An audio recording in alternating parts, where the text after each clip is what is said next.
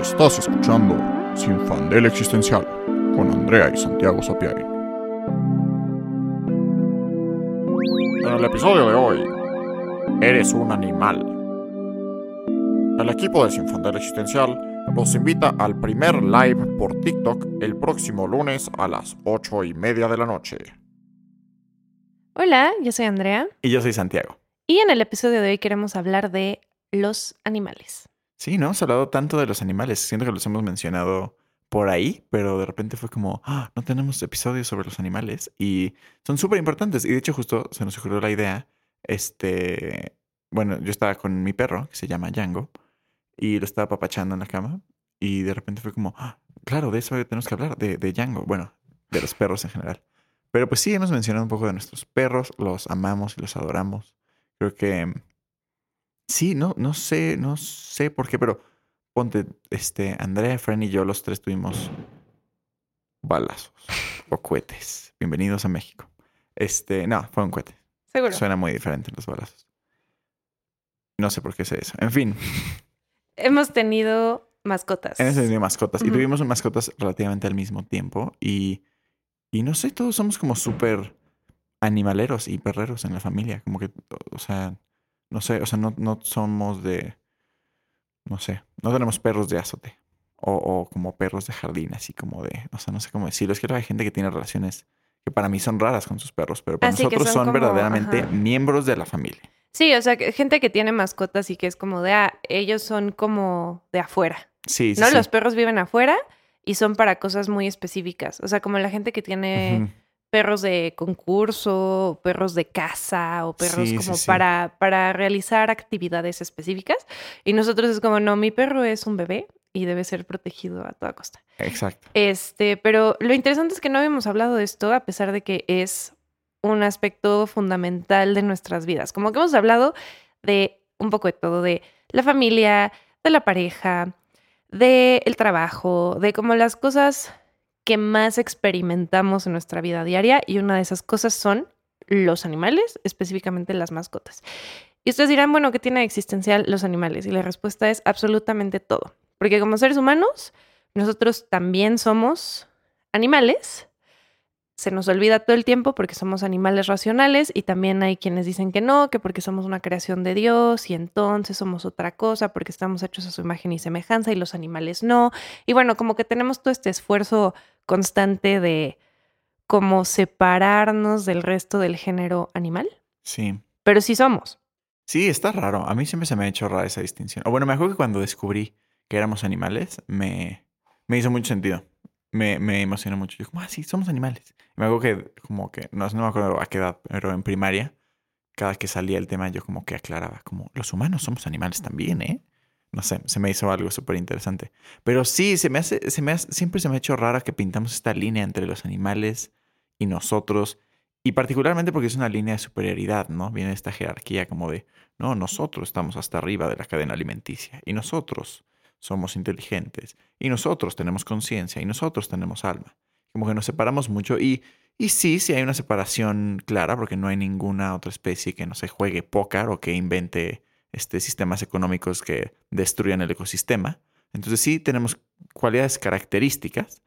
Sin embargo, eh, siento que jerarquizarlo y, que nos haga como superiores o más conscientes o más dignos de dignidad espiritual traducido entonces en que tenemos alma es como what what the fuck y me acuerdo que en una clase estábamos hablando de eso en prepa y mm, ya hemos hablado yo no creo en el alma pero estaban hablando de eso y estaban diciendo como no una, morra muy católica fue como no los perros no tienen alma y, y yo como sabes no ni madres. Y me paré bueno no me paré pero alcé la mano y la voz y fue como claro que no chinguen a su madre todos claro que no o todo tiene alma o nada tiene alma. E incluso si, si sí tenemos alma y si existe la reencarnación, porque también estábamos hablando de la reencarnación, la última vida son los perros. De que ni de pedo somos la forma de existencia más elevada. De que son los perros. Es, esos güeyes ya vienen nada más a enseñar y pasarla bien. Este, o incluso los que la pasan mal, como que, o sea, como que, o particularmente los perros es porque como que no tienen malicia. Como que los humanos luego somos unos culeros y los perros como que nada más quieren amor. Dar y recibir amor. Y eso se me, me parece precioso. Sí, creo que es es súper interesante este rollo del alma, ¿no? Porque yo también me acuerdo en catecismo, porque yo por supuesto que estoy confirmada y ¿cómo se llama? Primer comuniada y no sé cómo le quieran decir. Me, me catolizaron a huevo, ¿no? Este, entonces en catecismo me acuerdo que había como todo este rollo de, es que claro, los humanos pues sí se van al cielo, ¿no? O al infierno o lo que sea, pero tenemos alma y los animales no, y no me hacía sentido porque es como, pero entonces qué, o sea, como que qué estoy viendo, qué estoy experimentando cuando, cuando interactúo con un animal, ¿no? ¿Qué es eso? Este, pero queremos empezar un poco más por los animales que tenemos más cerca, que son pues nuestras mascotas. Yo tengo un perro muy chiquito, diminuto y ridículo que se llama Morita. Y es un Yorkie. Y como que, no sé, tengo una relación muy cercana con ella, igual que lo que decía Santi, no soy como, ay, los perros pues viven afuera y los ves de repente y les das de comer y ya no, o sea, yo toda mi vida la vivo con ella. Ella está conmigo todo el tiempo y es una parte fundamental de mi vida. Y el otro día estaba pensando como qué chistoso que cuando hablamos como de nuestros nuestros amigos, nuestras, nuestros familiares, nuestros mejores amigos, lo que sea, solo pensamos en los humanos. O sea, como que Sí. no está extendida esa categoría a los animales. Pero pues al final sí es una relación súper importante que tienes con un miembro de otra especie. O sea, los, los animales, las mascotas, no son objetos. Siento que mucha gente lo, lo conceptualiza así, como, ah, Sí. mi perro, como, ah, mi, Mi mi closet, mi silla, ¿no? Mi Xbox, lo que sea. Y es como, no, es un ser consciente con el que estás conviviendo en una casa, pero, pero es un ser, no es tu propiedad. Y algo que me foquea es como no puedo creer que la, que la ley como que sigue considerando hasta cierto punto los animales como propiedad en vez de como seres que merecen sus propios derechos. Sí, sí está denso. Pero, perdón, nunca había tosido así bien, bien, pero Lolita Ayala. pero, este, sí, creo que también eso viene porque, pues si los animales tuvieran derechos, se desmonta todo el sistema que tenemos, este, pues sí, en relación con los animales. Porque, pues sí, los usamos para todo. No sé, está, está raro. Pero, pero antes de entrar en eso y hablando un poquito más de las mascotas y de la crisis existencial, yo sí tengo una crisis existencial muy densa de repente cuando estoy en mi casa con yo tengo dos perros, uno es Django, uno se llama Cande, Django lleva conmigo toda la vida, Es relativamente nueva.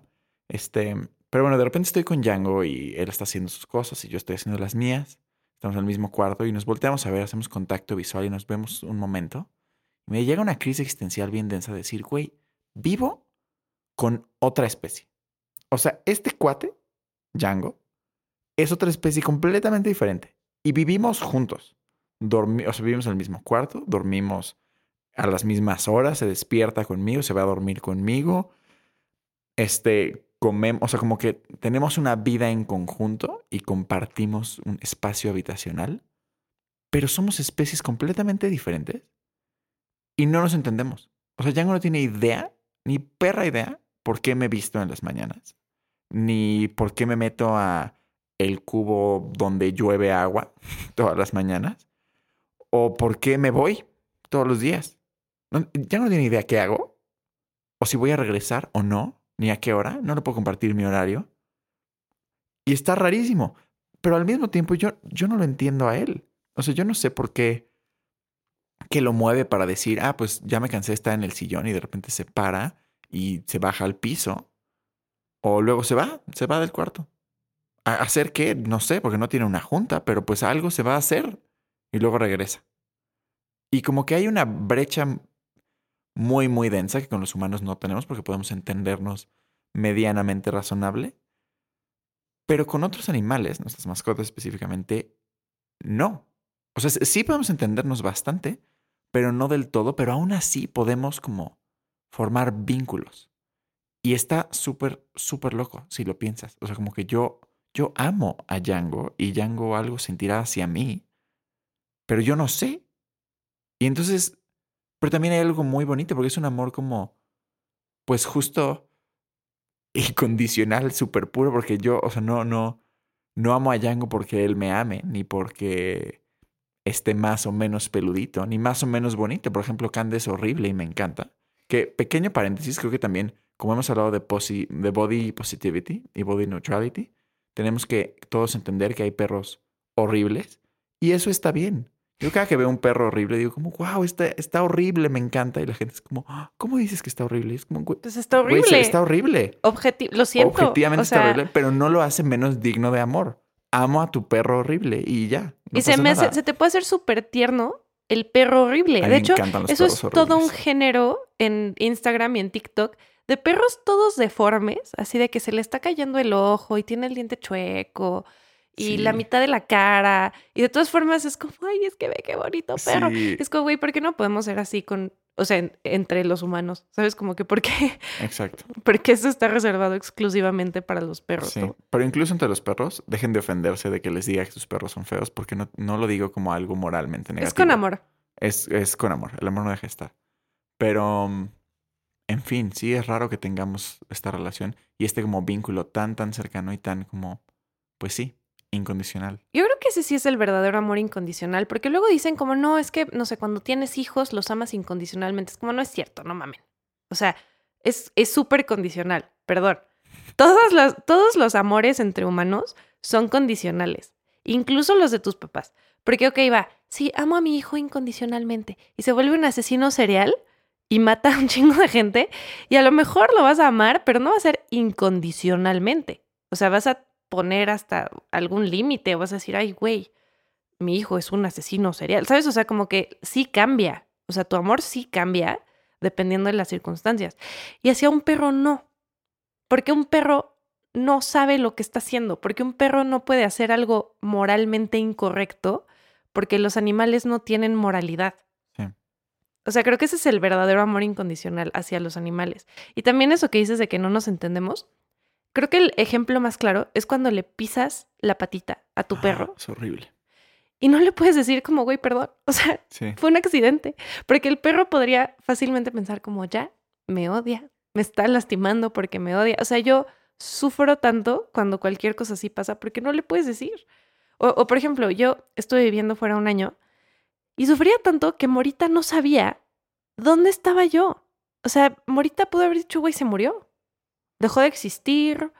Este, o sea, como que yo no podía comunicarle que iba a regresar, que no estaba muerta y que no la abandoné.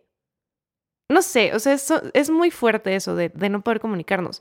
Que también, por otro lado, ha habido, no sé si han visto en TikTok, a este perro que se llama Bonnie, que tiene como un pad, o sea, tiene, tiene como una cosa de botones en el piso, que Bonnie llega y, toca un botón y el botón dice palabras. Y entonces puede comunicar con su, con su humana diciéndole como, no sé, comida hoy o parque tarde. Pero se entiende conceptos que a mí se me hace loquísimo, que es como no entiendo cómo le enseñaste esto a un perro, pero entiende conceptos como el tiempo. De hoy, después, en la tarde, ayer. Y es como, güey, ¿cómo le explicas ayer a un perro? No lo sé. Y de repente llegó a la crisis, o sea, lo que, lo que me dio mucha risa es que cada vez se ponía más raro lo que Bonnie ponía en los botones. Y de repente puso así como, ¿por qué yo perro? Y yo, ay, no. Sí, sí, sí, yo creo que tenemos que parar, ¿no? Pero, pero, y digo, a lo mejor es algo súper, este, puesto, ¿no? Que, la, que la dueña la enseñó a tocar esos botones y entonces, o sea, como que no podemos realmente acceder al conocimiento de si el perro está entendiendo o no. Sí, o sí, o qué esté pasando detrás de cámaras, ¿no? Igual y nada más la graba cuando pica botones que, pues, que tienen están interesantes, ¿no? Pero pues no la va a grabar cuando pone como perro noche. Ajá. Perro noche comida. Sí, o sea, como que, que no sabemos, ¿no? O sea, podría ser, podría ser cualquier cosa, podría ser fake. Sí. Pero no, o sea, está muy interesante que como no tenemos un lenguaje en común, no tenemos nada en común, no podemos acceder a lo que nuestros perros están pensando, no podemos entender lo que las cosas significan para ellos. O sea, lo que dices de Django, que es como, bueno, este güey se mete al cubo donde llueve porque adora a Tlaloc. Sí, sí, sí. No sé, o sea, no sé en la mente de Django qué signifique o por qué, o si lo, o si, o si tienen incluso la capacidad de llegar a ese razonamiento, ¿no? Exacto, igual y nosotros, o sea, yo veo a Django viendo la nada y me imagino que está pensando algo, pero igual y no, igual y verdaderamente no, no, no thoughts head empty, pero, pero de nuevo no tengo manera de saberlo. Pero, pero no sé, cuando empiezas a vivir un- con un perro te das cuenta que, que hay algo, ¿no? O sea, igual y justo no es un razonamiento lógico, este, causal como el nuestro y no es un monólogo interno. No hay una subjetividad interna como de yo, Django, tu mundo externo. ¿Quién sabe? Pero algo, hay algo. O sea, porque justo, o sea, hay algo que los mueve a hacer o dejar de hacer o no hacer una cosa más allá que el instinto. Y porque hay intentos de comunicación. O sea, yo sé, yo sé cuando Morita quiere algo, Sí, sí, porque sí. va y hace una cosa específica y me voltea a ver con cara de por favor. Sí, y hay bailecitos diferentes para cada cosa. Bueno, no sé, o sea, yo ya distingo si, o sea, si Django me hace un bailecito porque quiere agua, comida, jugar, o porque le entraron los sumis a las 10 de la noche y tengo que decirle no, güey, nos vamos a dormir. Ujú, Soportas. Y ni modo. Y ni modo. Pero eso nos lleva a otro punto muy importante que es, ok, claramente hay una inteligencia en los animales, ¿no? Pero uno pensaría, bueno, entonces nuestras mascotas seguramente son pues, los, los más cercanos a nuestra inteligencia.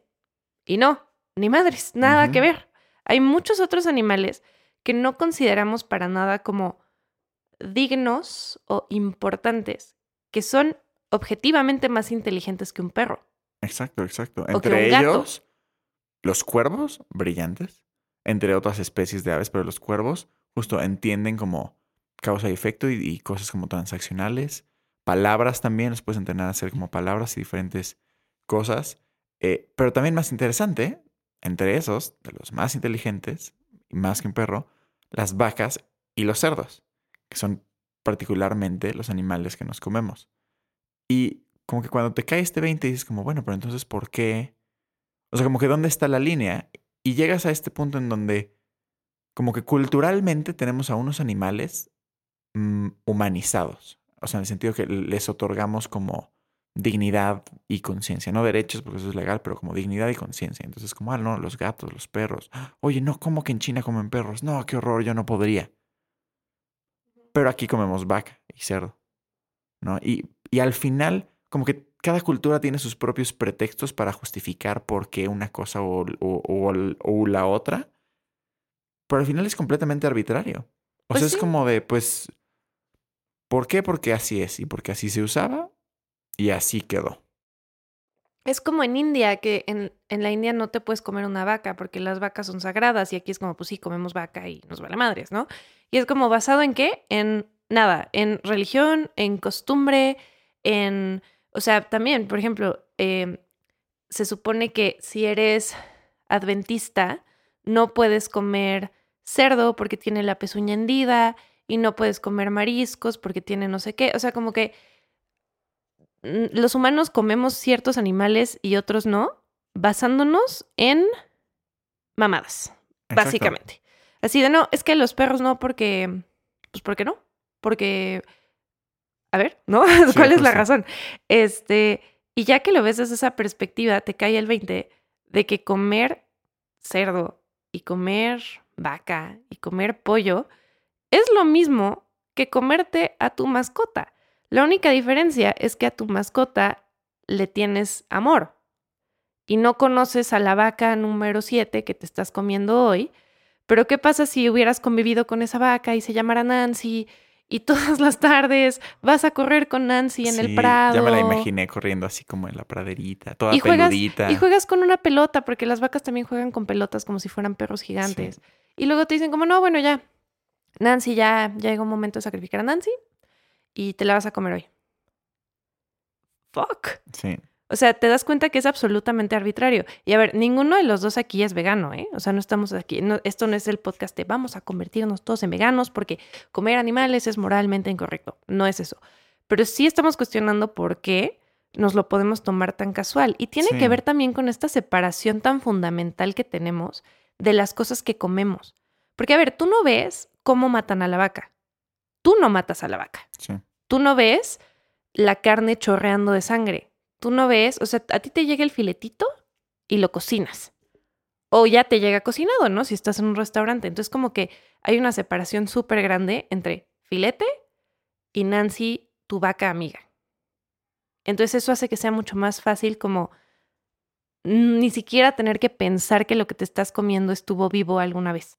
Sí, hay una como brecha muy grande. Y, y justo como dices, al final esto no es un anuncio de, de PETA, ¿no? Como de Sí. dejemos de comer carne. Pero sí es como cuestionar, porque sí me parece muy problemático, porque se conecta con muchas otras cosas, esta jerarquía especista que tenemos de que humano es digno de todo y todas las otras especies chinguen a su madre y podemos hacer lo que queramos con ellas. Porque, pues no se puede decir que está mal, porque la moralidad no existe, pero está problemático. O sea, al menos no, no. O sea, no sé, si a mí me pones a un chimpancé enfrente y me dices, ábrelo, ¿no? Ponle este ácido en la piel, yo no lo quiero hacer, ¿no? O sea, como que yo personalmente no me gustaría ni disfrutaría y, y me parecería grotesco y profundamente doloroso yo lastimar a otro animal. Sin embargo, indirectamente lo hago al comer carne y al usar, no sé, productos Garnier, bueno, no, no uso, pero, este, pero pues sí, ¿no? O sea, o sea, hay una serie de animales que básicamente torturamos por nuestro beneficio y esto se vuelve mucho más problemático en el capitalismo hiperconsumista, porque todavía, si te vas a un contexto rural, ¿no? La señora compra un pollo, lo cuida, le da comer, le da semillas todos los días, tiene ahí varios, crece, bla, bla, bla. Y cuando el pollo se vuelve gallina, la agarra, le rompe el cuello y la cocina. Pero es una relación como muy diferente.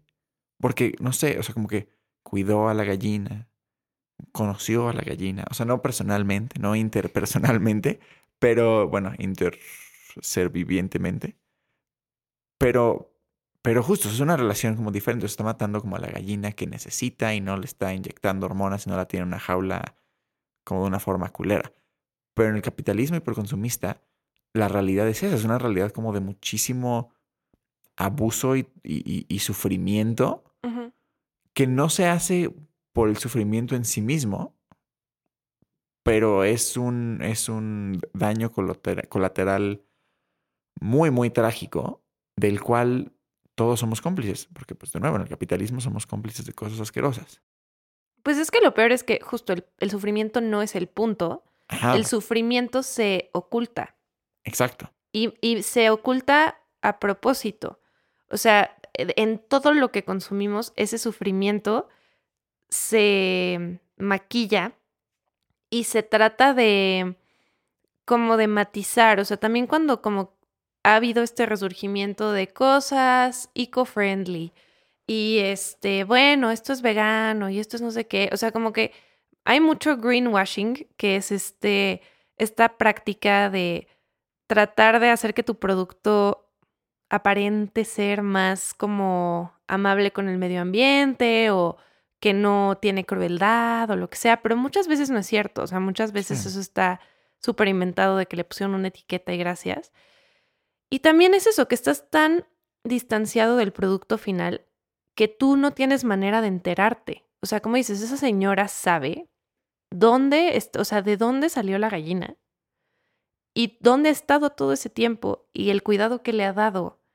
Y, y tiene como este, pues, este trasfondo de necesidad. O sea, la gente que vive de esa manera no se come la gallina porque se quiera comer la gallina, sino porque necesita hacerlo. Y también hay este como, este rollo muy contradictorio a veces de las posturas de personas que son veganas, pero que no cuestionan sus propios privilegios, que dicen como es que todo el mundo debería ser vegano. Y es como, güey, a ver, primero que nada, existen culturas indígenas cuya manera de comer está totalmente basada alrededor de las especies locales a las que tenían acceso y es un modo ancestral de comer. Por ejemplo, eh, los Inuit en Canadá. Es, eh, esas tribus tienen que consumir ballena y grasa de ballena porque viven en climas tan fríos que si no, se mueren. Y además no es como que matan la ballena y la dejan ahí, o sea, usan toda la ballena, de que se hacen este chamarras y guantes y usan este la ballena como gasolina y usan, ¿sabes? O sea, como que usan todo y así es como sobrevivieron todo este tiempo. Y, es, y, y mucha gente que es vegana sí piensa como, pues desde su privilegio, porque claro, para mí sería muy fácil decir, güey, me hago vegana y o sea, todo, todo vegano, gluten free, cruelty free, este, lo que sea, ¿no? Porque tengo acceso a esas cosas. Porque una, vivo en Ciudad de México. Dos, tengo acceso a el súper, a cualquier súper.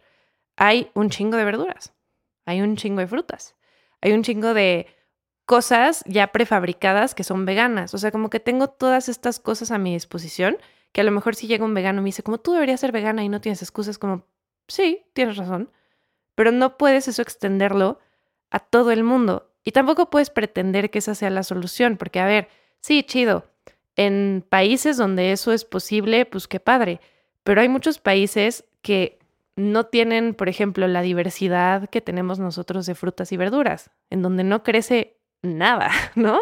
Y tienen que importar todo. O sea, como que hay muchos problemas. Y a lo que voy con esto es que todo se relaciona directamente con el capitalismo y con el consumismo voraz. No tiene que ser como, no, es que si consumes un animal, eres un desgraciado. Es más bien cuestionar por qué no tenemos esa conciencia de lo que estamos consumiendo. ¿Por qué podemos fácilmente justo ordenar una hamburguesa y comérnosla y ser felices y luego llegar a nuestra casa y abrazar a nuestro perro y eso no nos hace cortocircuito. Y mi respuesta es que es porque es a propósito. O sea, todo está, diseñado para eso. Está diseñado para eso, exacto. Y, y, justo, o sea, el chiste es cuestionar esto porque al final es cuestionar al sistema, o sea, porque el sistema está diseñado para que no sientas culpa, ¿no? Y mucho de este greenwashing es para que no sientas culpa. O sea, al final, de nuevo, como que en el consumismo a ninguna marca le conviene ser eco-friendly, cruelty-free, porque, porque las empresas lo que necesitan es utilidad y la utilidad se genera con costos bajos, producción alta, mano de obra barata, bla, bla, bla, bla. Y son cosas que no te van a salir bien si, si tienes que dar masajes a la vaca, ¿no? O sea, si, si, o sea, al final, o sea, de nuevo, como que estas fábricas horribles donde tienen a los pollos todos apretados, inyectados con hormonas, no es por torturar al pollo, pero es porque así tienes más carne. Y, y, pues, y pues ni modo, ¿no? Es lo que tienes que hacer. Digo, en la mentalidad capitalista, pero está... O sea, no sé, como que hay que cuestionar esta relación, porque incluso, o sea, si nos metemos como a magia mística o religión, como lo quieran ver ustedes, pero particularmente desde mi aspecto mágico místico, hay una relación como ecológica con el ambiente donde sí, o sea, donde el consumo animal no es algo, pues justo negativo y no, no es algo como que implique sufrimiento, este, o sea, como, como, ligado al ciclo de la vida y como a la causa y el efecto y al, pues sí, o sea, tú te mueres hoy, pero yo me muero mañana, ¿no? Y a mí me comerán los gusanos y los hongos. Eh, o una llena, si me, si me va muy mal, ¿no? Ni modo, me comerá lo que me coma. Pero como que sí, todos estamos en este ciclo donde podría haber como una armonía espiritual, energética, de magia verde muy chida. Pero en este sistema no, no puede haberla, ¿no? Y es, es inescapable nuevamente, a menos que nos vayamos a vivir al bosque y nos encarguemos 100% de toda nuestra agua, alimento, manutención, bla, bla, bla, lo cual es insostenible. Em, ¿O no? me tienta, me tienta pues, constantemente. Hay un buen ¿eh? de influencers, yo he visto en TikTok específicamente, que eso hacen. O sea, que han decidido como, pues me voy a ir a comprar una granja ahí al medio de la nada y voy a crecer toda mi comida, yo. Y digo, es como un trabajo full time, ¿no? O sea, no es así como algo casual que haces on the side, así como, ay, mi hobby. O sea, no, es algo que a lo que le dedican muchísimo tiempo. Pero sí es posible. E, el, tema es que no, o sea, algo que dijiste ahorita me hizo pensar es que consumir a otros animales no es inmoral, porque, bueno, porque una, porque la moralidad, eh, mm, sin comentarios. Pero otros animales comen otros animales. Y así es. Y no por eso dices que es malo, ¿no? El lobo es malo, porque entonces. Y entonces, o sea, como que hay animales que son carnívoros y. Ok. Este. Más bien es el sistema de producción que está detrás. O sea, creo que ese es el punto que a veces se pierde, ¿no? Que es como, no, es que lo correcto es no consumir animales. Es como, bueno, es que ese no es el problema. O sea, el problema es que se hace a una escala tan insostenible y justo con modos de producción tan agresivos y inhumanos, que ese es el tema. Y una vez más el problema es el capitalismo. Sí, ya sé, siempre, siempre llegamos ahí, güey. Ese no era el plan, pero siempre llegamos ahí de alguna manera. Pero es que, güey, es que sí, o sea, verdaderamente, si, si lo piensas, siempre que, que desmenuzas un problema en el fondo, o sea, ahorita que estabas hablando de la utilidad, el problema de la utilidad es que lo que te forza a hacer es baja tus costos lo más posible. Te vale madres la ética. Tú baja tus costos. No, si da tienes igual. que esclavizar niños, esclaviza Esclaviza niños. Si tienes que hormonar las gallinas, hormonas a las gallinas. Sí. Si tienes que justo envenenar a tus trabajadores con litio, los envenenas con litio. Lo que tengas, si tienes que engañar a tu consumidor Los y, y engañas. es- y esconder tus este, efectos secundarios, ¿no? Y tus prácticas antiéticas, los engañas. ¿Por qué? Porque así es como se genera una mayor utilidad. Y hay tantas empresas, o sea, justo esta base este, del capitalismo, como de, no, la competencia genera una inno- innovación. No, ni madre, lo que genera es, es precisamente eso. O un monopolio denso que se come a todas las demás hasta que, pues justo cualquier pececito que surja no puede pararse junto al, o sea, deja tu tiburón junto a Cthulhu, este, de que en medio del mar. O se genera una competencia tan densa que no, no genera innovación, lo que genera es, pues, ¿cómo puedo yo hacerlo más barato? ¿Cómo Exacto. puedo yo, este, justo bajar mis costos para el consumidor para que me compren a mí y no a él? Pues tengo que bajar mis costos de producción. ¿Y cómo hago eso? Pues con todas estas prácticas antiéticas que acaban escondiendo las empresas y por eso, por eso es un pedo a donde voltees. O sea, el fast fashion, pedo. La, la comida, de- y, y cualquier comida, ¿eh? porque también vamos, hable- hablemos de las plantas y no te cuento de los pesticidas, de la cantidad de hectáreas como ya completamente destruidas en el sentido como ecológico, donde ya no se va a poder plantar nada más Ah, sí, que porque la dijeron, soya que están plantando. güey, vamos a hacer monocultivos que Ajá. joden todo y ya esa tierra básicamente se quedó infértil. Exacto. Brillante. Oye, tecnología, que entonces minas de litio, ¿no? Gracias, Elon Musk. Chingos o sea, de a- gracias. A, donde voltees, todo producto. Es que neta, que llegamos a esto nuevamente, pero no hay consumo ético bajo el capitalismo porque no hay producción ética en un sistema hiperconsumista donde el objetivo es la utilidad. Y qué fuerte que el objetivo es la utilidad porque...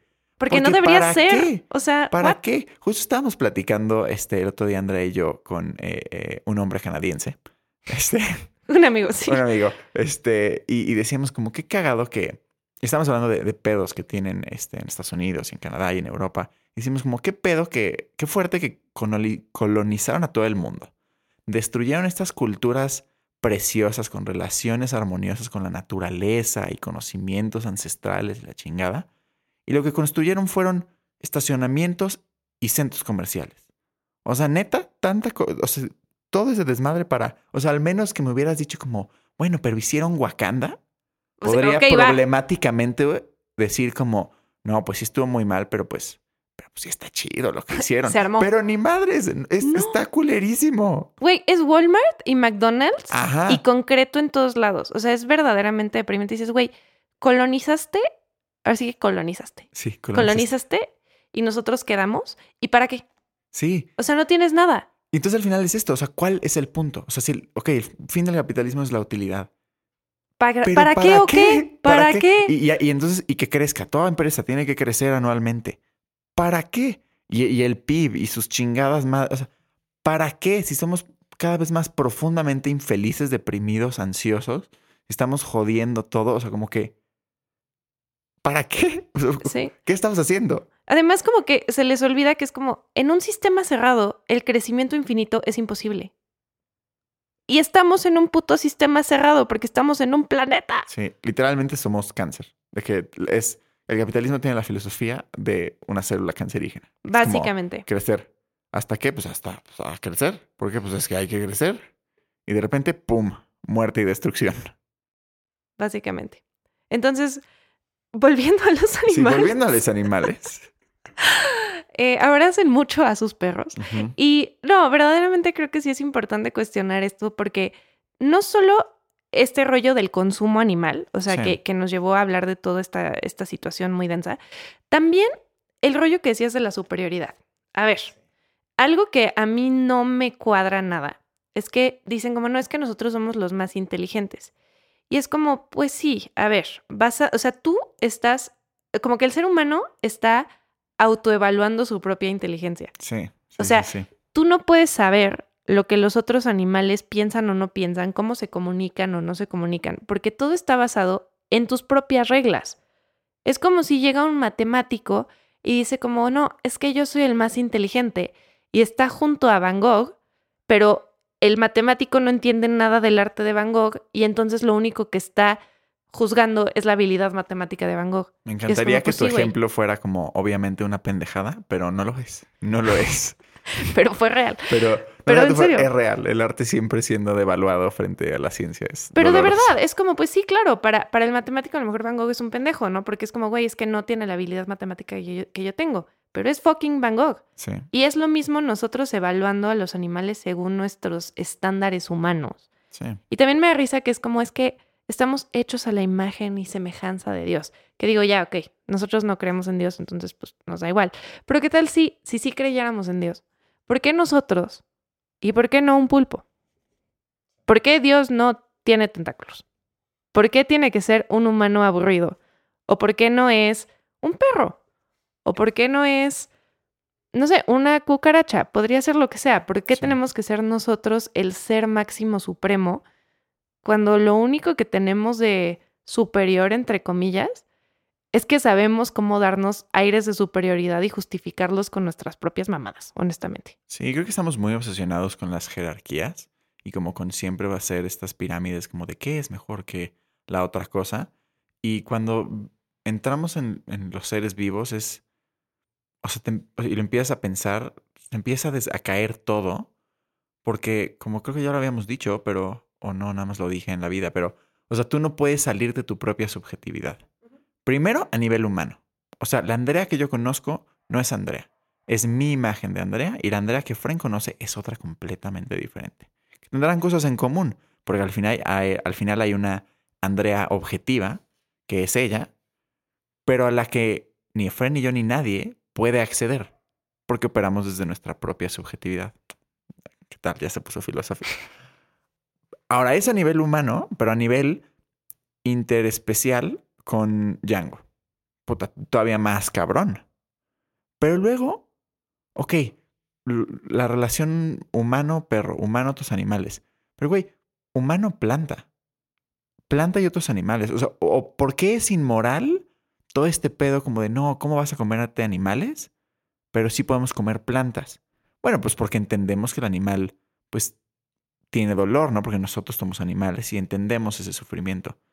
Pero la planta, no tenemos ni perra idea cómo operan. No tenemos ni perra idea si piensan o no, si les duele o no, si tienen conciencia o Pues, no. Había esta teoría de que las plantas no gritan en la noche, una cosa Sí, así, ¿no? deja tus teorías. O sea, cada vez salen más como y más estudios. Por ejemplo, hay una planta que se acaban, acaban de descubrir que es, bueno, las últimas teorías, porque todavía no tienen claro qué pedo, es que es fotosensible, porque es una planta parásito que cuando se le pega a una planta, sus hojas toman la forma de la planta a la que se le pegó.